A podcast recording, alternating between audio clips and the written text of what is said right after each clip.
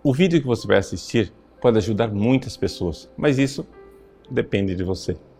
Compartilhe, nos ajude a evangelizar.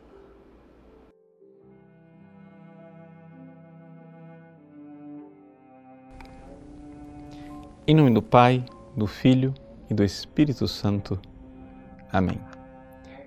Meus queridos irmãos e irmãs, o Evangelho de hoje nos fala de duas parábolas: a parábola da semente de mostarda e a parábola do fermento.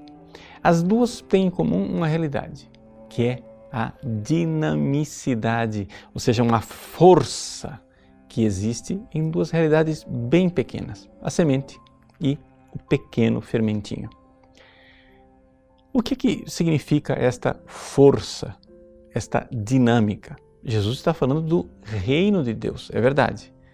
Mas, na realidade, o reino de Deus aqui é a fé. Nós encontramos em outros evangelhos comparação de Jesus que nos revela que o grão de mostarda é esse símbolo de fé. Ele olha a pequenez do grão de mostarda e diz: se vocês tivessem uma fé do tamanho de um grão de mostarda, vocês seriam capazes de eh, remover montanhas. Pois bem, esta realidade da fé é uma dinâmica. Talvez a melhor comparação que a gente possa, eh, como comentário, encontrar para este Evangelho é aquilo que São Paulo nos diz no início da carta aos Romanos. No início da carta aos Romanos, ele diz assim: que ele não se envergonha do Evangelho.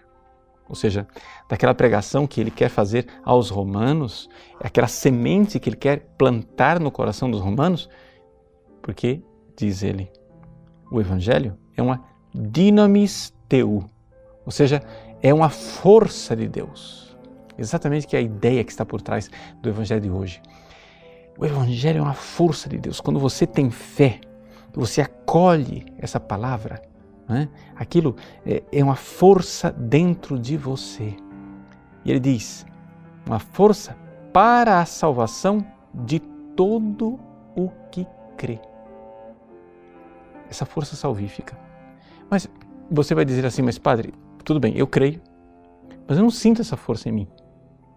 São Paulo diz no início da carta aos Romanos que é que esta fé ela revela a justiça de Deus de fé em fé. Ec pisteus eis pistim. De fé em fé. Quer dizer o seguinte, que a fé ela vai crescendo e você tem que ver esse crescimento. Assim como o arbusto, a árvore do grão de mostarda cresce, cresce até enormemente, exageradamente, até conseguir eh, receber pássaros nos seus galhos. Assim como eh, a massa também levedada cresce, assim no seu coração essa fé deve crescer, porque ela é uma dinamis, ela é uma dinâmica, ela é uma energia de Deus dentro de você. Na prática, o que você precisa fazer é pedir a Deus a fé. Nunca deixe de fazer isso. Eu insisto muito nessa realidade porque é exatamente isso que a gente nota que está faltando nas pessoas.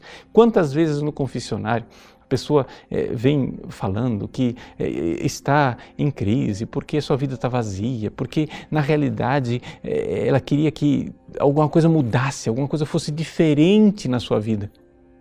E eu concluo dizendo: filho, você está numa crise de fé. Nós precisamos pedir a Deus que Ele aumente a nossa fé.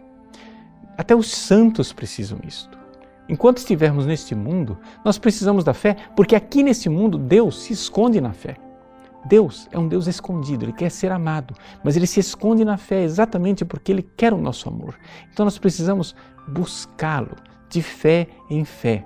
E aí nós vamos crescendo espiritualmente. Inicialmente, você recebe a notícia do Evangelho. As pessoas, quando é, creem e começam a ver o Evangelho, ficam vislumbradas, assim, deslumbradas com aquela realidade, tantas é, é, a riqueza espiritual do cristianismo. Que beleza, que verdades sublimes, que coisa mais harmônica, que edifício mais bem estruturado é o edifício da fé cristã. Mas depois que você vai se aproximando da fé, você vai vendo que ela não somente ilumina, ela não somente é bela, não somente é harmônica, mas ela aquece o seu coração, assim como quando aqueles discípulos de Emaús que caminhavam com Jesus ao longo do caminho, no dia da ressurreição, Eles dizem: Não ardia o nosso coração quando ele nos explicava as Escrituras? É isso que deve acontecer conosco. A nossa fé deve crescer até que ela, finalmente o nosso coração se sente abrasado, aquecido por essa verdade que nós estamos contemplando. E aí finalmente encontraremos o Cristo e estaremos com Ele. E aí sim, aí nós poderemos dizer: Ele verdadeiramente é o reino de Deus. É Ele que se esconde atrás dessa pequena semente e deste pequeno fermento que nós acabamos de abraçar. É Ele quem agia o tempo todo. Era Ele a força, a dinâmica, o dinamis que ardia em nosso coração enquanto nós caminhávamos na fé. Deus abençoe você.